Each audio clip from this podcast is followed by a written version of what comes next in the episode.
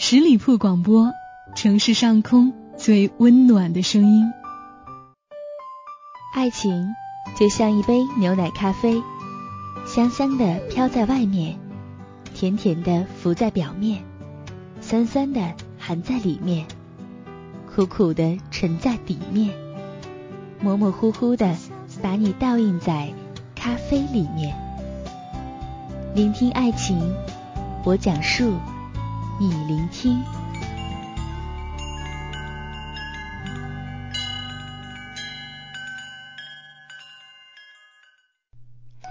这两天我这里的天气阴晴不定，下雨后会非常的舒服，但是雨后的第二天就会非常的炎热。你呢？你那边还好吗？大家好。欢迎又一次守候在聆听爱情，关注这一期的节目。你有想过这一期我会为你分享怎样的故事吗？在爱情中，我想有很多不和是因为一个原因而造成的，那就是出轨。在另外的文章里有一篇叫做《致我的出轨男友》，我觉得很有意思，想在这里和你分享一下。一起来关注今天的节目吧。我再也不原谅你了。那天突然发现耳机坏了，我一着急拔了它，用功放继续与你视频。你在屏幕里冲我笑，嘴角、眼角都是我熟悉的弧度。这些年，我一路看着他们冒胡渣、泛皱纹，内心的情绪，没有人比我懂得更多了。你同往常一样温柔地讲述着今天的意外。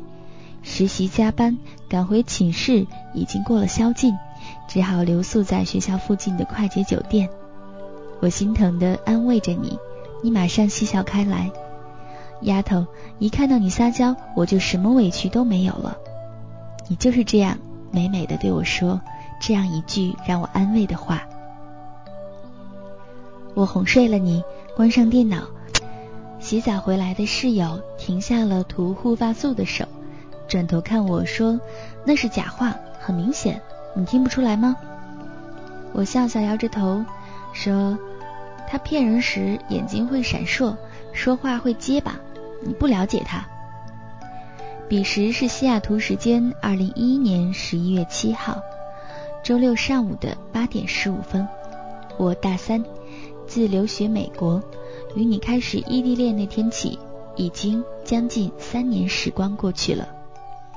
昨天你在工作的间隙当中更新人人的状态，说被老板冤枉了，很委屈。越到临近毕业，越能够感到上海的残忍，只能够想着大洋彼岸的丫头给自己打气。丫头，老公想你。嘚瑟什么呀，哥们夜宵都快吐出来了，晒恩爱晒的真的是会掉人品的。又来了。下面的回复都是来自你大学的同学，或者我们共同的高中同学。这两年，原先那些祝福、感动、加油、挺你们，渐渐鲜有人说了。大家都看惯了我们的恩爱，小心翼翼的祝福变做了调侃与挖苦。但是，每当我回复你，还有你的朋友的时候，都会显出肃然起敬的样子。他们说呀。嫂子，楼下注意队形，嫂子来视察了。当初的质疑与不看好自行消失了，取而代之的是你们真不容易和真羡慕你们。偶尔有学妹溜进我们的人人情侣空间留言，说学姐学长在老师办公室那儿偷听到你们的传奇，特别感动，我们又相信爱情了。满怀尊敬与憧憬。我租住的公寓墙壁上贴满了照片，你的大学军训照、世博志愿者照、高二时篮球联赛，我班对阵你班，赛后你央求班级摄影师拍摄我们的合影，还有高三的圣诞夜，我们逃课去商业街拍照，还有怪模怪样的大头贴。虽然隔着太平洋，我每天睁眼都是照片，闭眼都是回忆。平日里的手机、QQ、微信不断，你不在我身边，却渗透着我的生活。我从未哪怕一秒想过，我们也许不会结婚。室友已经全然都忘记了他还没有涂完护发素的手，举着墙上的钟，音调高了八度。现在是北京时间二十三点二十一分，你五分钟前关的电脑，聊天八分钟。我们假设他开房进屋开电脑花费五分钟，从寝室走到酒店十分钟，那么他到寝室的时间应该是二十二点五十左右吧？那他们学校的宵禁是几点？至少二十三点以后吧？我想反驳他想太多，瞎操心，却发现无话可反。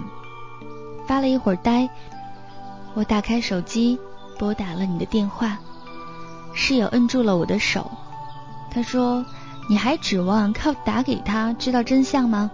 上网查号码，打给前台，傻子。”前台小姐自报了酒店名，喂了好几声，我终于在情急之下，又不知道说什么，冒出了一句莫名其妙的：“你好，我是八二幺号房间王先生的女朋友。”室友用口型说：“你是傻逼。”前台小姐却编了腔调，声音带着城市化的温柔。她说：“是您呀，您要的吹风机刚刚已经送上去了，可能人还在路上，请您再稍微等等。”忙音响了一分钟，我大脑还是懵的。室友收起果然如此的胜利表情，靠上来说：“哭吧，哭出来会好受很多，真的。”吊灯把房间笼上了一层暖黄，眼泪尚未来得及打转，电话便响了，一串奇怪的乱码，国内来电，一定是你的，我心脏咯噔了一跳，小雀跃立即欢天喜地的蔓延开来。丫头，你的声音涩涩的，带着酝酿了许久的深情，我顿时心头一梗，猜我在哪？你顿了一下，自己说：“我在学校草坪上呢，去年夏天一起散过步的那片。”满腔的委屈瞬时散尽了，眼泪终于涌了出来。我握紧电话，说：“我好想你。”话未张口，便被室友写在纸上的字打断了。他写道：“你傻吗？”他半个小时前还在跟你撒着弥天大谎，三个恨铁不成钢的感叹号。丫头，喂，我不应答，我反问了一句：“你房间里还有其他人吗？”你脱口而出：“怎么可能？”又继续说：“有个朋友，女的，来借浴室洗澡，我避嫌出来了。”原来是这样。我终于宽了下心，从怀疑你开始，麻木、惊疑、痛苦、安心，一个一个的碾过心脏。前后不过短短十几分钟，我却已经仿佛经过了沧海与桑田。沉默里，你叫了我一声，我带着不明显的哭腔回答你：“我想你。”哽咽着每一个字节。西雅图带雨的白昼是上海的深夜，我们依依不舍地挂上电话，继续过各自的生活，倒数相见的日子。我知道异地恋苦，可是，一想起跟他分手，我就觉得异地恋好幸福，好值得。这就是爱情吧？那句“我想你”悠然在耳边，我捧着电话，紧望着室友，破涕而笑。瞎话都能说的这么从容不迫，肯定不是一天两天练出来的。没，我刚刚看到人人上他同学说微信上聊，他竟然回了句好。我抱着电脑来到室友面前，试图说明白我的不安。他去年就提过微信被盗了，这种马脚他肯定早就露过了，你一直没有太注意，他也就越来越胆大。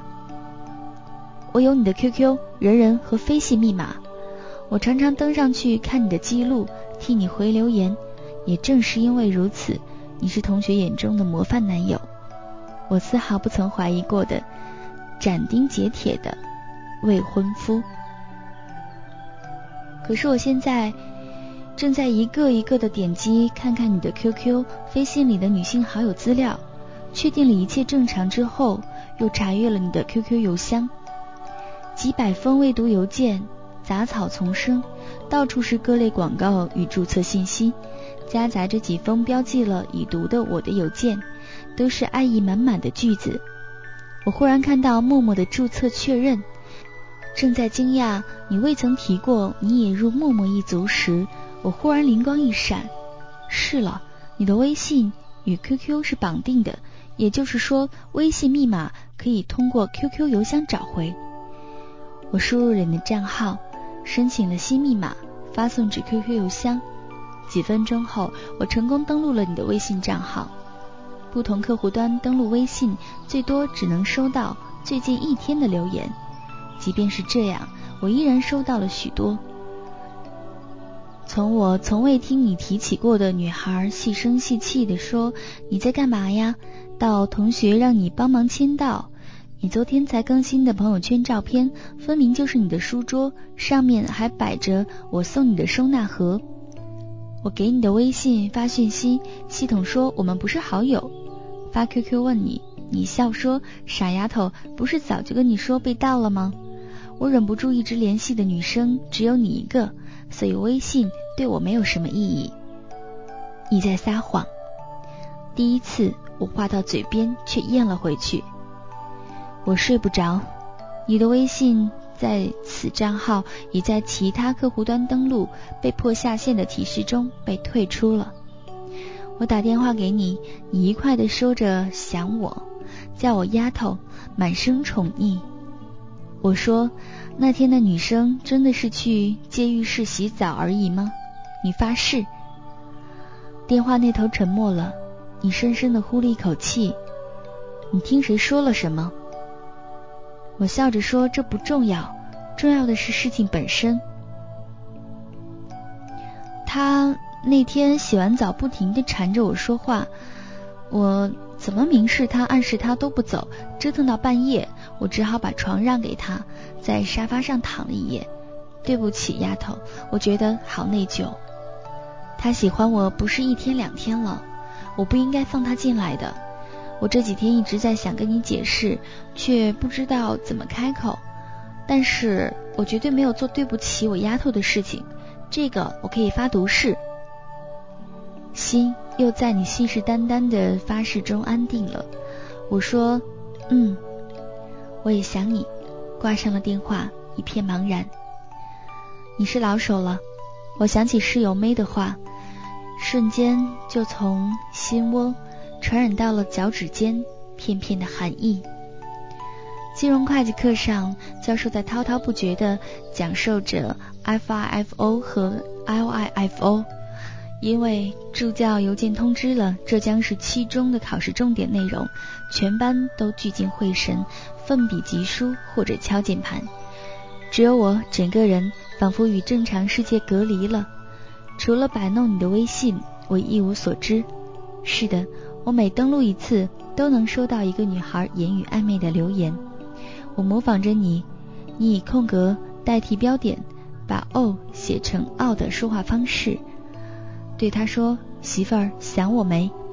女孩娇嗔了两句，埋怨说：“干嘛？QQ 聊得好好的，突然发微信。”我呆呆地望了望课桌上的电脑。长久以来，我习惯一边上课一边挂着你的号码。可是他现在动静全无。你是有其他的 QQ 号吗？想到这儿，我的呼吸忽然自行断了一下，有痛感。自胸腔进入口腔，我的不听讲吸引到了教授的注意。话筒前，他用诙谐的语调说：“第一排的亚洲女孩，你思考了这么久，和大家分享一下成果吧。”这时，我的心脏是麻的，感觉不到羞耻。骤然聚集的目光与哄笑也仿佛来自另一个世界。我的手一直在发抖，抖到我一个人走进校园，无法感知西雅图深秋里冰凉的风和雨；抖到我发不了短信，抖到我忘记打开网络电话，直接拨通了国际长途，听着金钱恣意流，竟然不觉得肉疼。电话那头，你愉快的、温柔的叫了声“丫头”，我哭了。你焦急的问我怎么了。满嘴的心疼，事不关己。美国时间晚上八点，我们谈谈吧。视频。我哽咽着喉咙，一字一句的说完了这句话。故事分享到这儿，你有什么样的感想呢？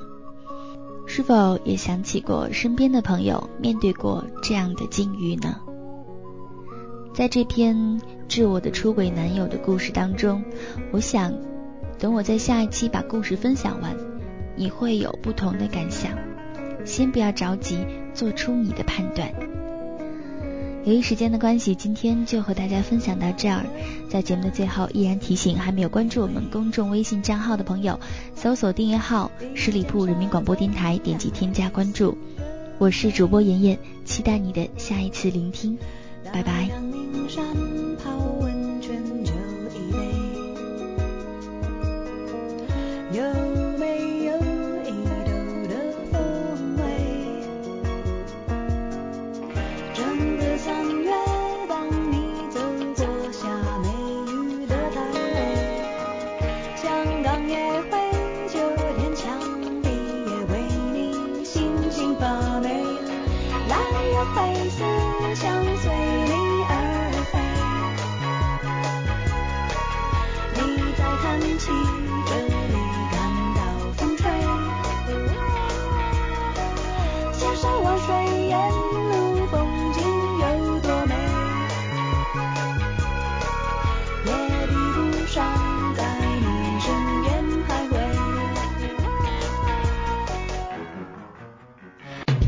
十里铺人民广播电台，这是一个嚣张的电台，正在寻找目中无人、唯我独尊、桀骜不驯的创意策划执行官。加盟 QQ 八七五六九幺五幺。本期节目由十里铺人民广播电台制作播出。了解更多的资讯，请关注十里铺人民广播电台的公众微信和新浪、腾讯的官方微博。感谢收听，我们明天再见。